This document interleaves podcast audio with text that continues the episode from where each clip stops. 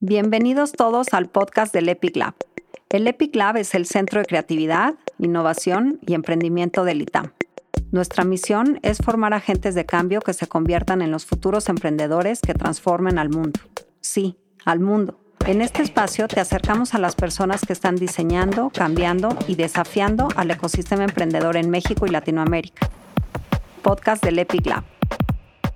Muchas gracias por conectarse a esta segunda plática en nuestra serie Wake Up, organizada por el Epic Lab, que es el Centro ITAM de Creatividad, Innovación y Emprendimiento. La misión de esta serie de pláticas es empezar el día despertando nuestra curiosidad y ampliando nuestro conocimiento en temas que hoy más que nunca son cruciales. El día de hoy nos toca hablar del futuro de la educación, un tema que sin duda nos apasiona a muchos de los que estamos aquí. Voy a presentar muy brevemente a los ponentes de hoy. Comienzo con Eberto Taracena, que no solamente armó este gran panel, sino que ha sido consejero del Epic Lab desde su fundación. Eberto ha fundado y dirigido diversos emprendimientos en Internet. En el año 2000 creó Metros Cúbicos, empresa vendida a Time Inc. en el año 2007.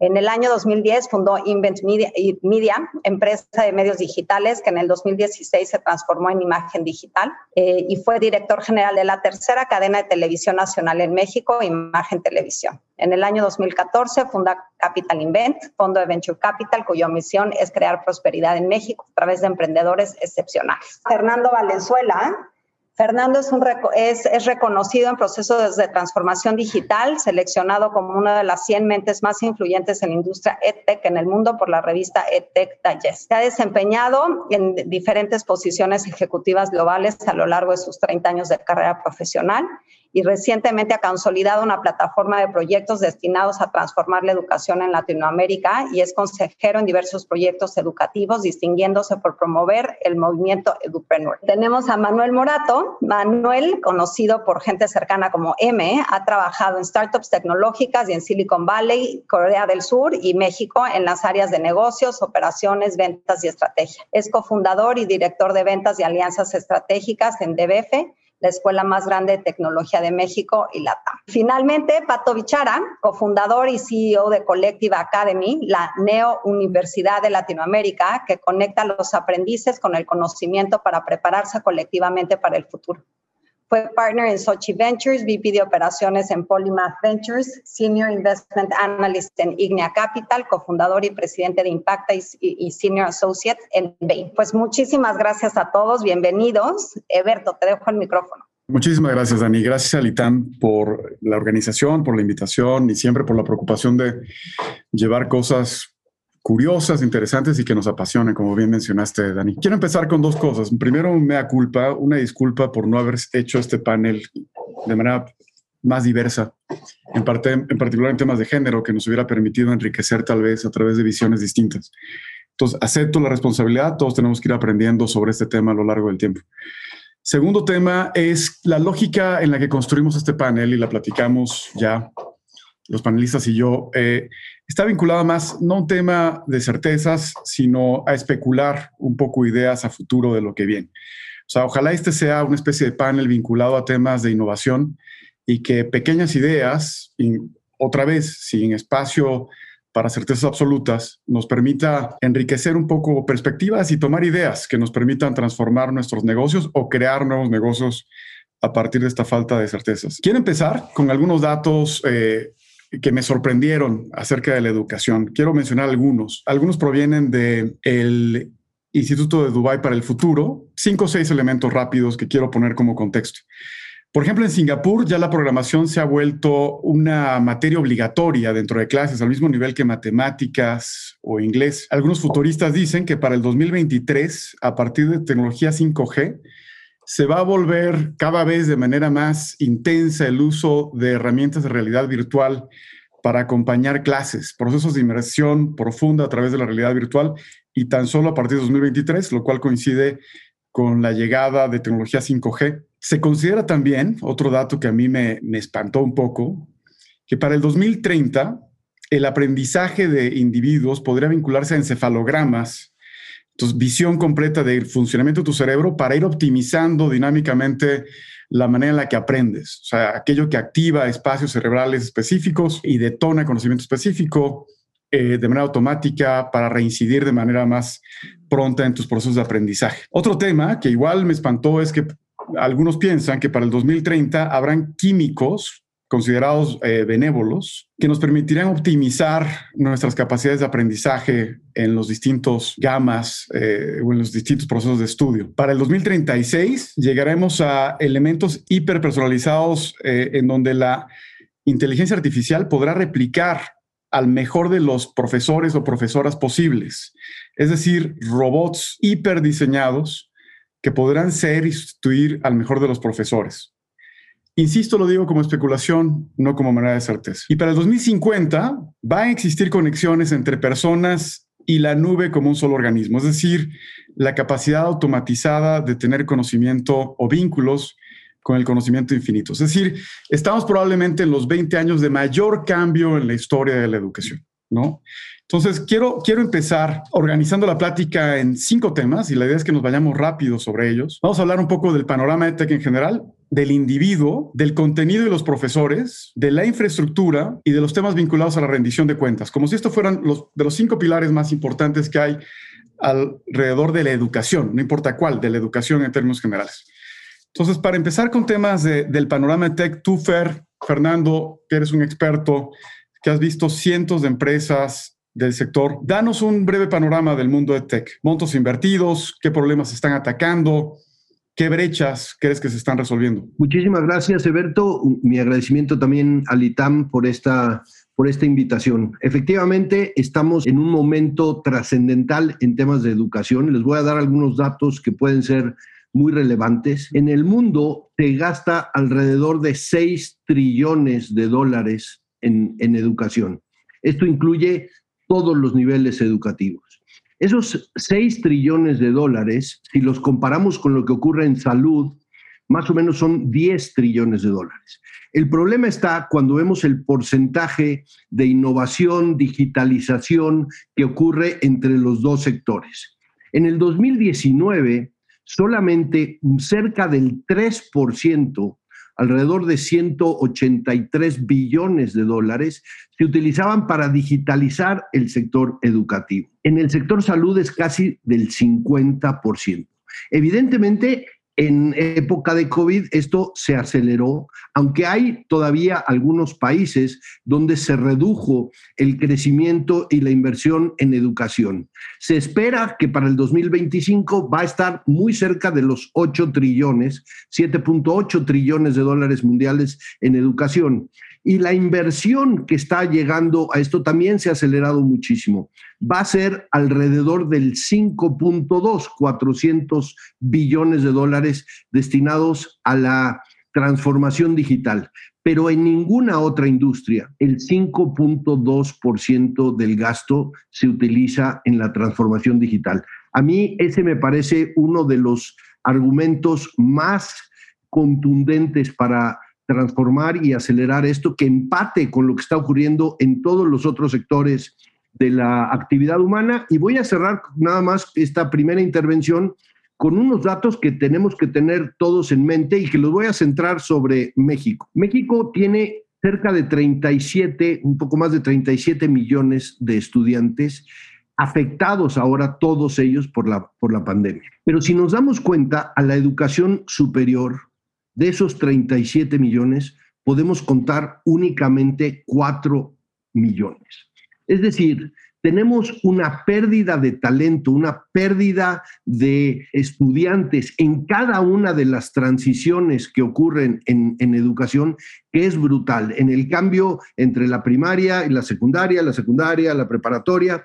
Y entonces lo que ocurre es que de esa base de 37 millones llegan cuatro a la educación superior. Todavía no cuestionamos ni la calidad de los 37 ni la calidad de los cuatro, simplemente que estamos perdiendo. Y cuando hacemos la apertura de esta pérdida por eh, género, por condiciones socioeconómicas, es brutal. La élite se mantiene en cerca de un 85%, mientras que los sectores más pobres caen alrededor del 70%. Creo que esa es una primera reflexión que nos debe ubicar y poner en el contexto de la charla. Para expandir algunos temas, por ejemplo, de el dinero que ya está llegando, en particular de venture capital para invertir en innovación, en particular en empresas de tech. Tú ayer me corregías y me decías, el año 2020 se invirtieron 16 billones de dólares en distintas rondas de fondeo eh, para empresas de educación y tecnología, muy abajo del sector health tech, que invierte alrededor de 46 billones de dólares, al año en empresas de innovación. ¿Cómo partirías el EdTech? O sea, ¿en, qué sectores podrías dividir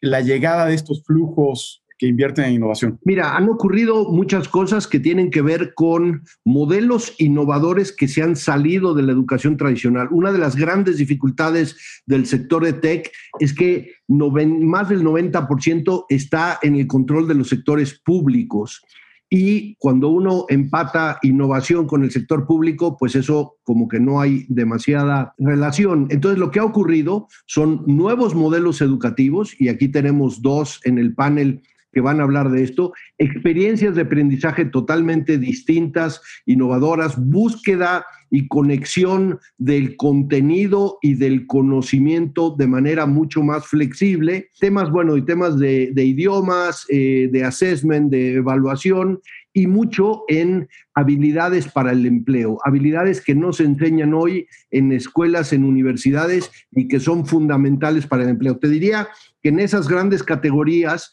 es donde se centra el mayor porcentaje de la inversión en educación, todavía muy poco en los sectores tradicionales, eh, en la educación básica también mucho menos que en la educación media o, superior, simplemente porque está mucho más regulada y es más difícil entrar con proyectos de innovación, con presupuestos que están asignados en forma lineal. Entonces, ese es más o menos el contexto de la, de la inversión. Hay dos cosas que adicionalmente me sorprenden eh, como panorama general. Es una de las cosas que ha inhibido, creo yo, las inversiones sistemáticas en EdTech y ya en montos más relevantes, es que curiosamente las empresas de educación y tecnología tienen ciclos más largos de inversión. O sea, una fintech usualmente puede estar levantando dinero en ciclos relativamente cortos de 12 meses, 18 meses.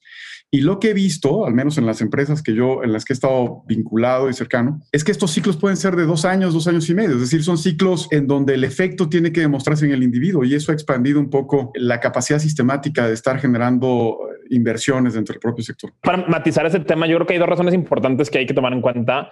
La primera es que la SEDTech requerimos menos inversión que una compañía de health tech muchas veces. La segunda es que muchas veces estamos monetizando mucho más rápido que una fintech o una health tech. Y, la tercera es que realmente la, expansión se vuelve, se, va ligada a ciertos segmentos educativos, ciertos sectores demográficos. Entonces yo creo que tiene ciertas particularidades de la industria que vamos a platicar ahorita que hace que, que esos ciclos sean más largos y también que seamos empresas mucho más rentables a lo mejor desde un inicio, ¿no?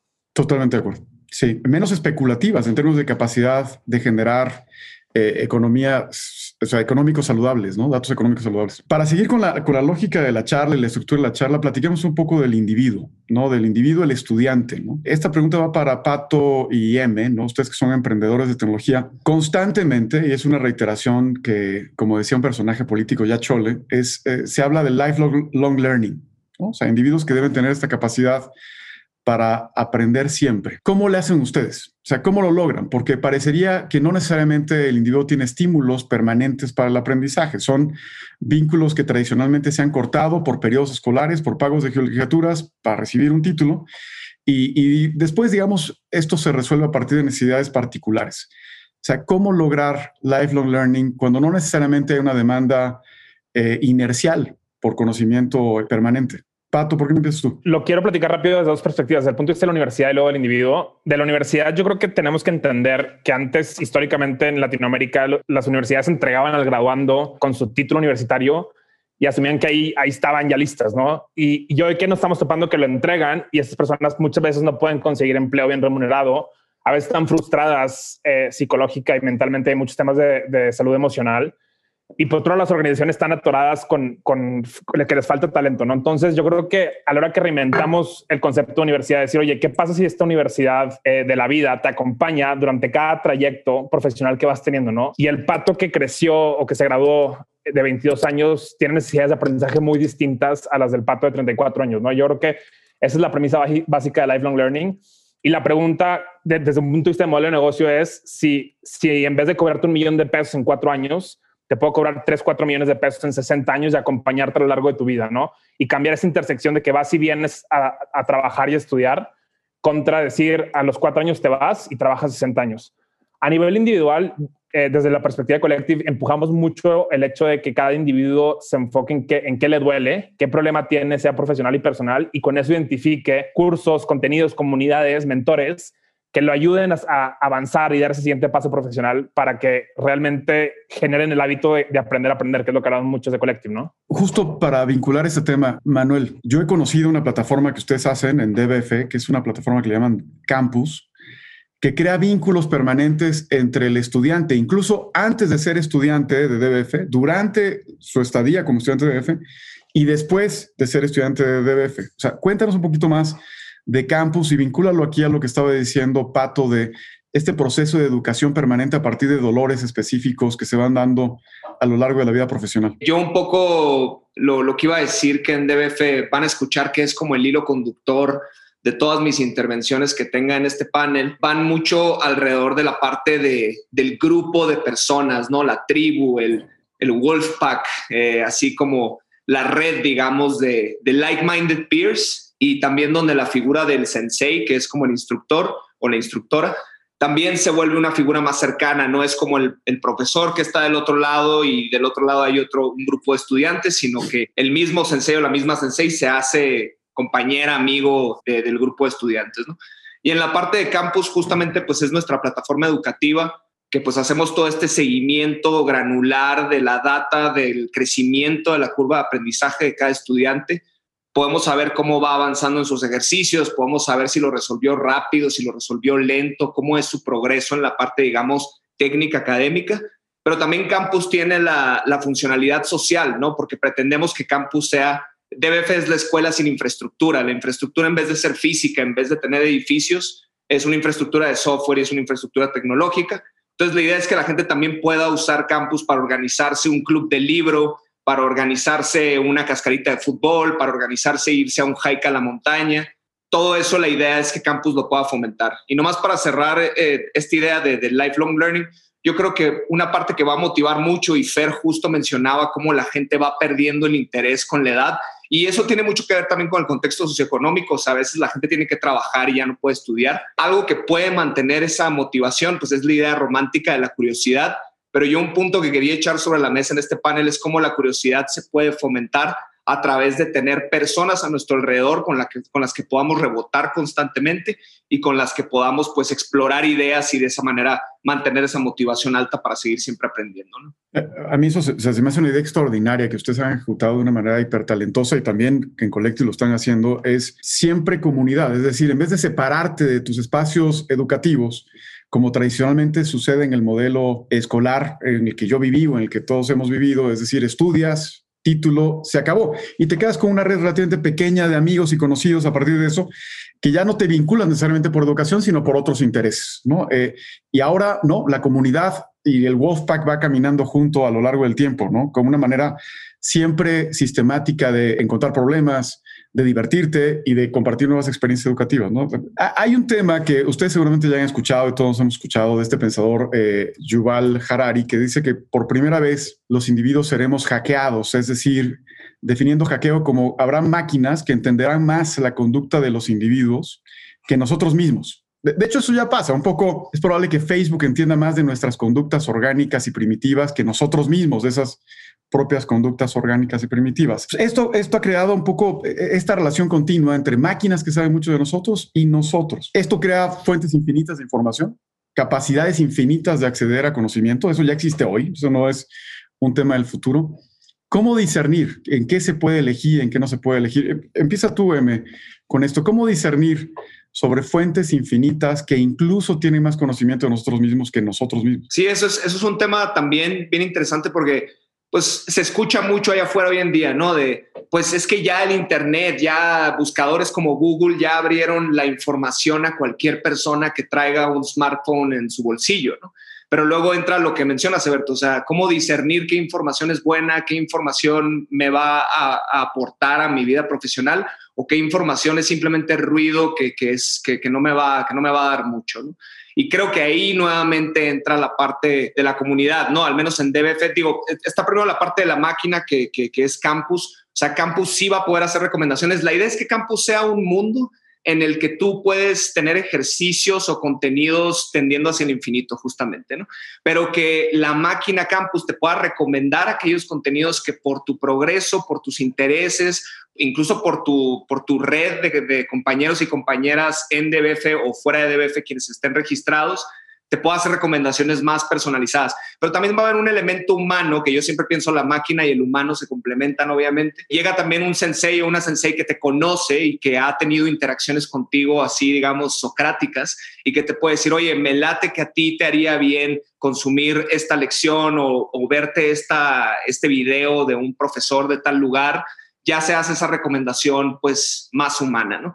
Pero siempre va a haber el tema del grupo, el grupo ayuda a filtrar, yo lo veo mucho incluso en el mundo offline de la escalada, tú aprendes mucho también de cómo hacer los movimientos en un problema, si hay personas que te comparten su perspectiva de cómo hacerlo, yo creo que lo mismo pasa en la parte educativa de aprender programación o ciencia de datos o UX, la misma red a tu alrededor te va a ir, va a ir curando y recomendando contenidos que se van a convertir en esa playlist ideal eh, que puedes consumir y que te va a aportar eh, mucho más. Nada más como para precisar, digamos, el modelo de DBF, para que le quede claro a las personas que nos están ayuda, eh, escuchando, es yo tomo un curso en DBF, ¿no? Para mejorar mis habilidades de programación y Campus me mantiene relacionado de manera permanente a DBF y no, no a DBF, a la comunidad alrededor de DBF. ¿No? Exacto. Y, ustedes, digamos, para ser claros, ustedes obviamente cobran por los cursos que dan y después cobran qué? ¿Un sistema de vinculación para ser parte de esta comunidad o ya no cobran nada en, esta herramienta para participar en a, infinito en esta herramienta que le llaman campus?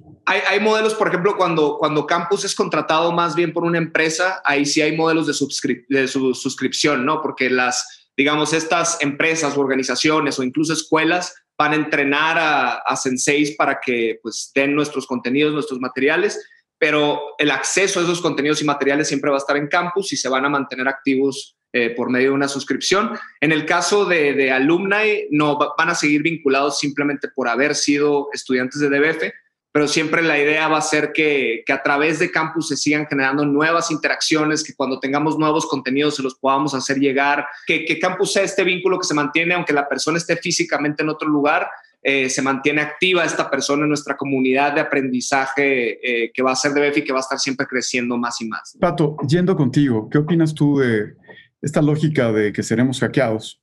¿Y cómo discernir sobre qué elementos realmente consumir para mantenernos vinculados a, procesos educativos? Eh, el otro día comentaba con alguien que justo el punto de Messi, si, todo está en Internet, todo tiene acceso a eso, ¿no? Y, y lo interesante se vuelve como compañías como DBF, como Collective Academy, como Platzi, como muchas otras edtechs de Latinoamérica, estamos haciendo una mezcla de, de curar contenidos para que realmente tú puedas discernir exactamente entre, oye, pues un video random de YouTube y el video que Collective Academy en la clase de liderazgo y meditación me está recomendando y luego la parte importante creo que es que los mentores te acompañen junto con tus compañeros aprendedores en, en esa internalización del contenido y sobre todo en llevarlo a la práctica, ¿no? Entonces yo creo que efectivamente la capacidad de discernir cada vez lo tienes que ir desarrollando en lo individual, pero si tienes esta guía que comentaba M, se vuelve mucho más fácil a nivel, a nivel grupo, ¿no? Un tema que es una preocupación constante para muchos jóvenes que están estudiando es que se les repite de manera constante que tienen que estar preparados y estudiar para, para el futuro. De, hecho, es curioso, el, ser estudiante, la implicación natural es que algún día vas a ser parte de la fuerza laboral. O sea, no era estudiar para nada, ¿no? El, el tema es, tienes que estudiar esto, pues porque esto mejora tus posibilidades de ingreso, ¿no? No, no pasa siempre, pero digamos ha sido, eh, digamos, ¿cómo educar en destrezas de habilidades futuras cuando no sabemos cuáles son las carreras futuras? Eh, no hay certeza de cuáles son las carreras que serán más útiles de aquí a 10 años. Tienes jóvenes que van a terminar su carrera a los 22, 23 años y no necesariamente sabemos por qué van a ser demandados, utilizados o ellos mismos, a qué se van a dedicar dentro de 10, 15 años. ¿Cómo trabajar esto? Eh, Pato, sigo contigo. justo ayer en la plataforma de Comunidad Collective Academy postearon una imagen de, cuánto iban a costar las licenciaturas de diferentes universidades en México en 2035. Y, y, yo creo que si en el 2035 pensamos que las licenciaturas van a seguir existiendo como, como tal, estamos completamente equivocados. Definitivamente tenemos que generar a nivel habilidades puntuales. La primera para mí siempre he dicho pues, el, el tema de aprender a aprender, o sea, que puedas discernir justo lo que hablamos hace ratito de ahí irnos a temas de agencia de autonomía, es cómo me hago responsable de mi propio aprendizaje. Entonces, normalmente hablamos de que el, estudiante, por definición, está esperando, es estudiar es un verbo pasivo. Yo espero que, que tú, Eberto, tú, Fernando, tú, M, me enseñen, cuando aprender es un verbo activo, yo tengo que aprender y es mi responsabilidad y, ojalá los profesores me acompañen y me ayuden y mis compañeros igual, pero es mi responsabilidad. Entonces, el darles agencia de autonomía a los, a los aprendedores comunicados en Collective Academy solo es importante. Creo que una tercera destreza, además de aprender a aprender, ya está, es el tema de trabajo en equipo. Y trabajar en equipo, eh, desde Collective, incluimos a las máquinas. Entonces, ¿cómo me comunico con las máquinas? Y es por eso que modelos como DBF están tan exitosos, porque tengo que poderle dar información y recibir información de las máquinas que pues, principalmente son las computadoras, ¿no? Y por último, una cuarta habilidad que es esta habilidad de, tener una visión de futuro para poder reinventarte a ti mismo como individuo profesional, a tu organización y a tu industria eventualmente, ¿no? Y, y es algo que pues únicamente los humanos podemos hacer, decir, oye, así se ve el futuro de, de Pato, así se ve el futuro de Collective, así se ve el futuro de la educación.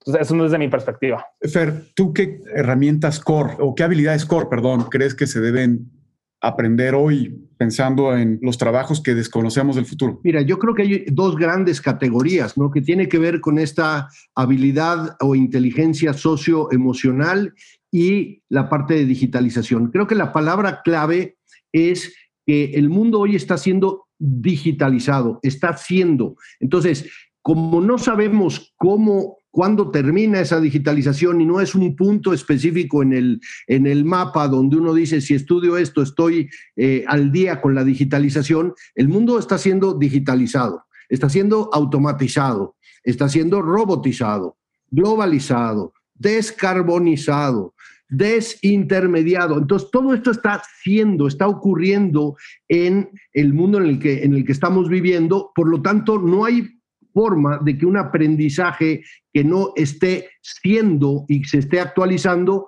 logre que un individuo esté capacitado al día y conectado. Y por eso es la, razón que cuatro de cada cinco eh, empresas pues reportan que están teniendo dificultades para contratar y que este tsunami tecnológico conjuntado con un envejecimiento de la población, por lo que hace es que necesitamos una educación que tome lo digital y lo humanice, que empiece a hablar de esta convivencia entre lo digital humano, la cooperación y la colaboración, basado mucho más en conocimiento aplicado que sea mucho más flexible, mucho más fluido que un conocimiento estático, memorizado, que hoy se encuentra en las redes. Entonces, yo diría que necesitamos esta fusión entre la inteligencia y las habilidades emocionales, interactuar, construir relaciones, eh, la autoconciencia de ser eficiente con los demás. Ahora en esto una doble dimensión, ¿no? Que es la forma de generar esta relación virtual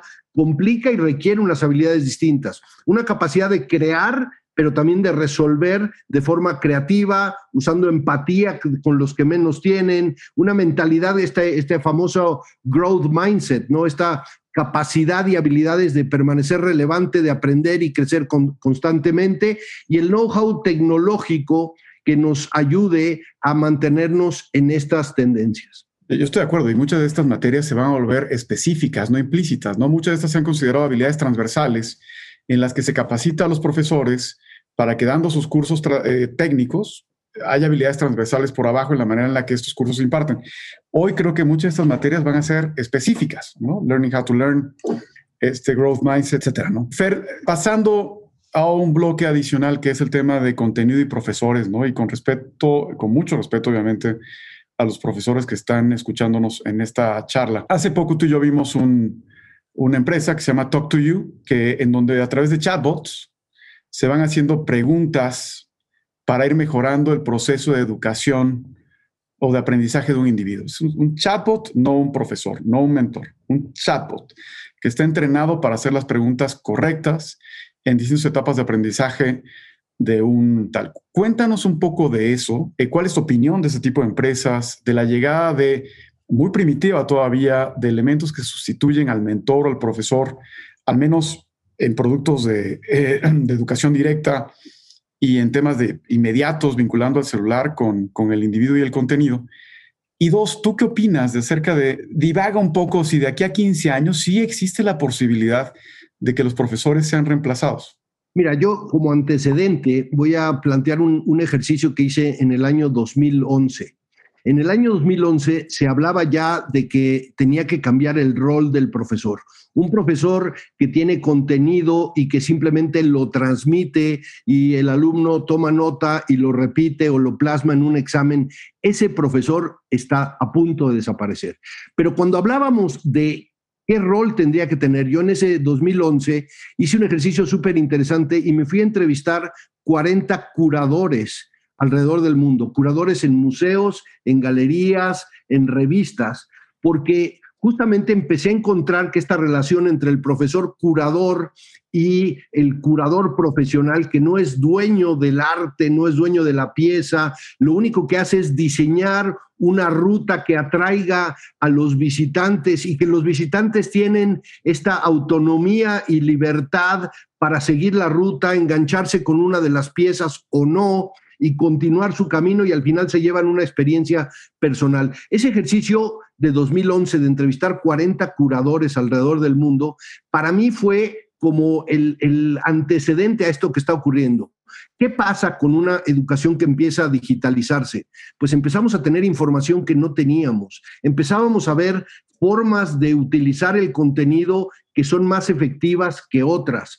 Empezamos a ver maneras de evaluar permanentemente a los estudiantes en lugar de poner una pausa después de un mes, después de seis meses, un, año, para decir ahora es el momento de evaluar todo lo que recorrimos en este semestre. Entonces la evaluación y, el aprendizaje empiezan a, hacer una misma ruta.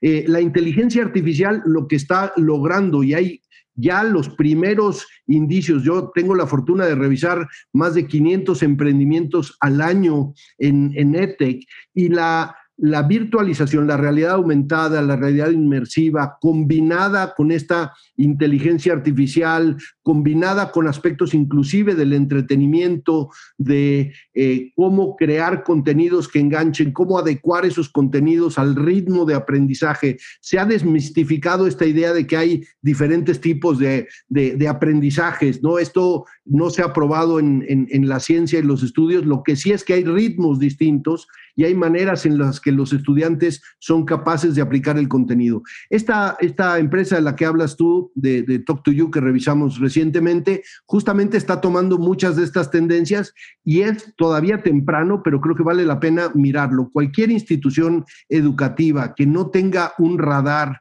hacia el emprendimiento educativo, hacia lo que está funcionando, hacia los institutos que seriamente están investigando el uso de la inteligencia artificial, de la realidad aumentada, se está quedando muy atrás. Así que los docentes están en un gran riesgo por, porque están desconectados simplemente de todo esto que está ocurriendo. Yo sí veo que el complemento de información, adecuación de las rutas de aprendizaje, de los ritmos, de la socialización, la tecnología y la información nos va a permitir tomar decisiones mucho más cercanas y no tener que esperar un periodo. Así que yo sí veo todas estas vulnerabilidades y me parece que seguramente en la audiencia del, ITAM, y yo soy profesor del ITAM, tenemos muchos docentes que están aún desconectados de esta innovación, de estos emprendimientos. Y si tú lo ves en cualquier otro sector, las fintechs, por ejemplo, están muy cerca y están muy monitoreadas por los bancos.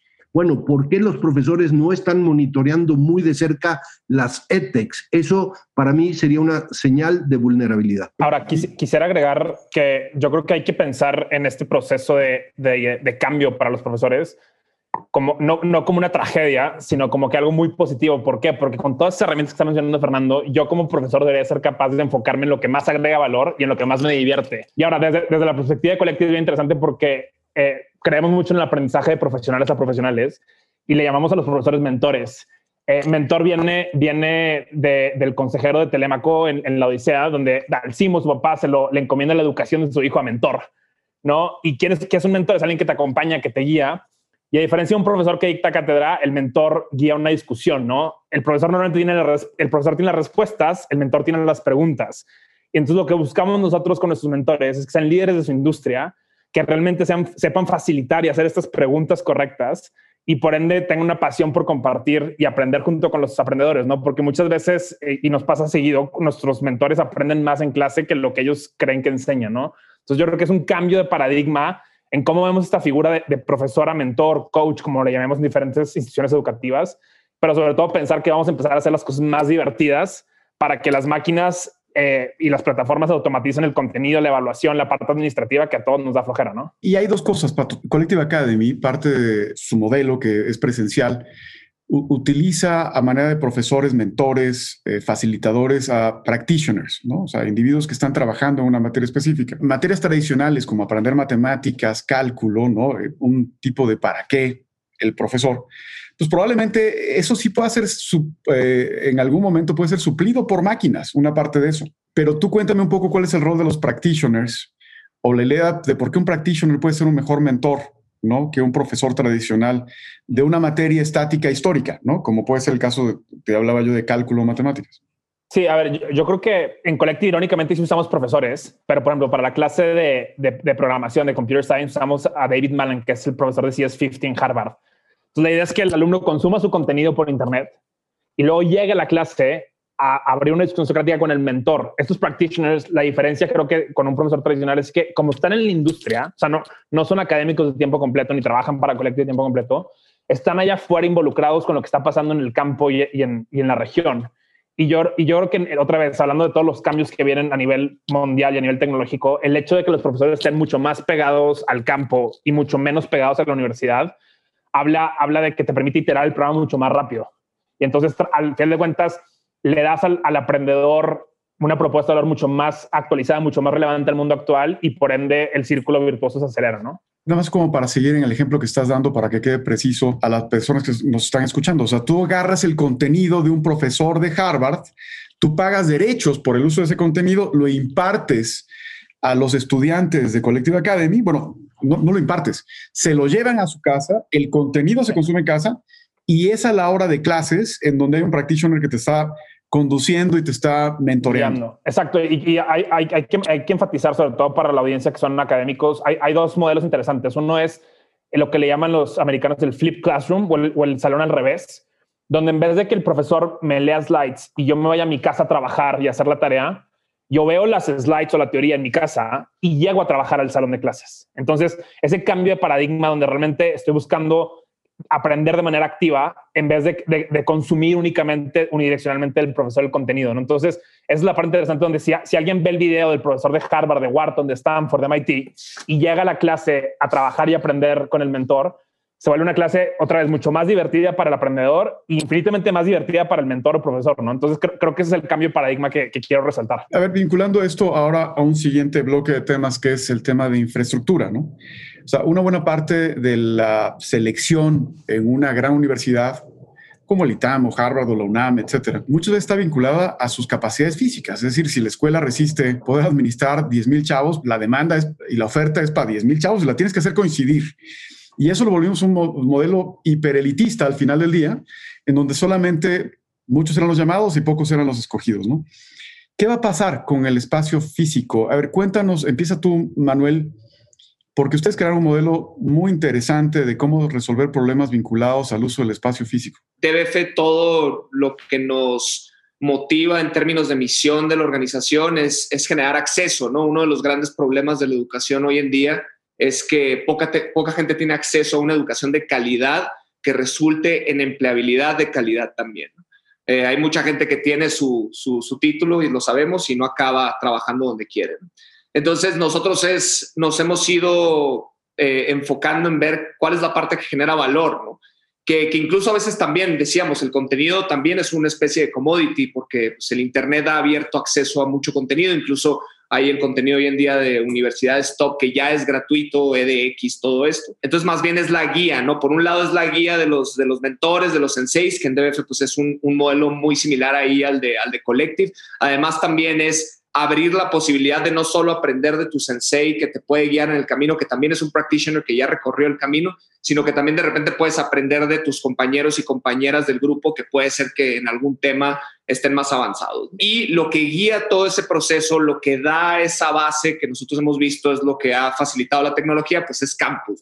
Entonces, eh, ya no es necesario que estés en la biblioteca de la escuela, puedes estar en tu casa y puedes estar conectado a una clase, una discusión y puedes tener campus donde ahí están tus contenidos, donde ahí están tus ejercicios. En campus te puedes poner de acuerdo eh, para armar algo en grupo con personas eh, que hay en la escuela, te puedes poner en contacto, puedes tener conversaciones. Entonces, todo ya puede ser posible a través de una plataforma tecnológica y de esa manera, pues, te evitas la inversión millonaria eh, de un campus eh, físico en el que tienes que invertir en construir edificios, ¿no? Ese paradigma funcionaba bien, pues, para, para toda la parte industrial de generar trabajadores, pero ahora en el nuevo paradigma digital de, de generar más bien personas que creen y personas que se conecten, ya no es tan necesario eh, la, biblioteca física, que esté ahí para quien la necesite usar un día, eh, pero que no sea un requisito así fijo para tener acceso a, la experiencia educativa. Ustedes desarrollaron un modelo que se me hizo interesantísimo cuando los conocí, que fue, digamos, puesto en jaque durante la pandemia, que era el modelo de One Click School, le llamaban, ¿no? Eh, un modelo nómada en donde la escuela podía estar en cualquier lugar y esa escuela sí tenía espacios físicos.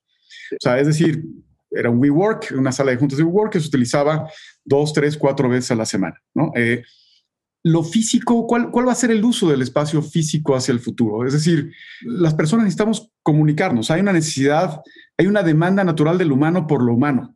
¿no? Por el contacto humano, por la presencia física. El contenido puede ser dado a través de una plataforma, a través, o sea, lo puede hacer en casa. Pato dice, el espacio físico puede ser para hacer tareas, inducciones, ser conducido. ¿Ustedes cómo utilizan el espacio físico? Incluso ustedes ya que han transitado a muchos modelos 100% virtuales, siguen teniendo conexiones o han acercado a su comunidad para tener eventos físicos muy específicos.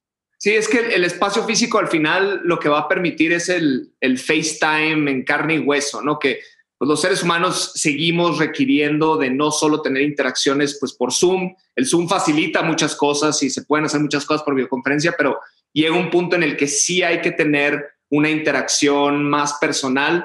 Pues, ahí pongo el ejemplo de los hackatones, que en los hackatones se forman unos lazos muy fuertes porque las personas están, los equipos están tres días sin dormir y, y comiendo lo necesario y solo trabajando en el problema a resolver. Y eso forma unos lazos como como de si hubieran ido una batalla juntos y juntas, ¿no? Entonces, al final sí se van a seguir requiriendo esos espacios físicos para la parte de inspiración, para la parte de eh, a estos senseis que además se vuelven modelos de rol, eh, que no solo sea una, una interacción a distancia, sino poderme tomar una cerveza con esta persona, poder hablar de otros temas personales con esta persona y que el vínculo se fortalezca porque nunca se sabe. A, veces a, partir de esos vínculos es que se forma una sociedad, un emprendimiento, algo que requiere ya, pues es justo esa fortaleza de vínculos. Y yo pienso que en el espacio físico es donde, donde se da ese proceso, donde una relación casual se puede volver una relación más profunda. Eh, y, y, pues que de ahí salgan cosas interesantes, ¿no? Profesionales y personales a veces también. No sé, esta es una escuela que está muy cerca de Shanghai y son niños que tienen sensores eh, colocados en la cabeza eh, con tres niveles de medición. Eh, estos tres niveles lo que miden es el nivel de atención que el niño está poniendo en clase. Si es rojo, el sensor lo que marca es un poco un bajo nivel de atención. Y si es verde, es que es un nivel de atención un poco más profundo. Entonces van tonalizando el nivel de atención que está poniendo un niño en clase. Esto ya pasa. O sea, esto es un evento que no es ciencia ficción, es un evento que ya sucede hoy. Y lo pongo un poco como para ejemplificar que la infraestructura es ya mucho más que un salón de clases, que un pizarrón y un GIS. Tú has visto un montón de proyectos, Fer, ¿no? Este, vimos Cloud Labs hace muy poco tiempo. Facebook y Apple están por lanzar este, sus lentes de realidad eh, virtual eh, y son de sus grandes productos ya de corto plazo. ¿Qué elementos crees que van a completar la infraestructura educativa más allá del espacio físico? Sí, o sea, partimos de que ir a la escuela era como el equivalente a ir a aprender y ahora estamos desvinculando el ir del, verbo de aprender. Entonces, lo que está ocurriendo con estas nuevas eh, digitalizaciones de experiencias de aprendizaje como esta que mencionas de Cloud Labs, que digitaliza todos los laboratorios y todos los ejercicios de laboratorio de física, de química, de matemáticas, y los plantea con un acompañamiento tecnológico que evita que una institución tenga que tener un laboratorio que se utiliza solamente por algunas horas con equipo que probablemente se quedó obsoleto y que es difícil de empatar con el, aprendizaje. Hay temas de, seguridad. Estoy, por ejemplo, ahora en El Salvador, un, un ejercicio con el BID de realidad aumentada para medicina, donde los propios sensores hacen que los practicantes desde el primer semestre tengan ejercicios que únicamente podían hacer en los últimos semestres y únicamente los podían hacer en vivo en algún hospital. Entonces, están ocurriendo todo este tipo de transferencias donde el espacio físico se tiene que replantear. Ahora también con la, con la pandemia, ¿no? El, el tiempo de traslado de un docente, el uso de salones de clase, la ineficiencia que existe en la utilización de estos activos, o sea, en el modelo eh, Airbnb, ¿no? Si, si nosotros tenemos 48 salones de clases, que el 80% del tiempo los utilizan solamente el 4% de los estudiantes, todo este tipo de eficiencias, eficiencias, hay una empresa que se llama YouPlanner, chilena, que hace justamente algoritmos para eficientar el uso del espacio físico y la coordinación entre el docente con el espacio, con el estudiante. Así que a mí me parece que los espacios, eh, utilizando tecnología, se pueden reutilizar de una manera mucho más interesante y que el espacio de aprender ya no es lo mismo que ir a un lugar, sino el verbo de aprender en donde estés y el espacio físico va a replantear su, su misión. No, de acuerdo, y con muchas herramientas alrededor. Y, creo que la idea que mencionas es que tenemos que tener en las universidades, en las escuelas, así como lo tiene DBF y Collective Academy, espacios de innovación permanente, ¿no? Porque nunca se ha innovado tanto y nunca se va a innovar tanto como entre los próximos 10, 15 años, ¿no? Un par de preguntas adicionales que tienen que ver con el certificado o el título, ¿no? Una buena parte de estas necesidades socioculturales era eh, la exigencia del papá que el hijo tuviera un título, ¿no? Y eso ha pasado históricamente desde que las universidades este, se volvieron eh, omnipresenciales, ¿no? ¿Cuál es el título que ahora sí vale, ¿no? Con acceso a información infinita, con capacidades de poder tomar un diplomado donde quieras. ¿Cuál es el título que sí vale? ¿Tú cómo ves, eh, M, el valor de los títulos, de los certificados? Y dejo una pregunta adicional para que ustedes la contesten y con eso terminar. Es cómo medir el retorno a la educación. Con tantas fuentes de educación, con educación permanente, ¿cuál es el retorno de la educación? Claro, claro. Con, con la parte de las, de las credenciales, eh, a nosotros nos ha tocado mucho ver, y esto quizá aplica más para el mundo de la tecnología, donde estamos más enfocados, eh, que las, las empresas buscan experiencia, o sea, las empresas, y a veces buscan experiencia en tecnologías que son muy nuevas. Nos ha tocado la típica que piden cinco años de experiencia en un lenguaje de programación que lleva dos años de ser inventado. ¿no? Entonces, eh, de repente hay ahí, eh, hay ese enfoque más en, a ver, muéstrame que lo puedes construir. De hecho, apunté la frase de las empresas ahora, los reclutadores están en un plan de show me what you built. Entonces, a veces más que ver el título, quieren ver, por ejemplo, tu portafolio de proyectos, qué has construido, eh, en qué cosas te has involucrado, a qué proyectos open source te, te, has sumado para, para contribuir. ¿no?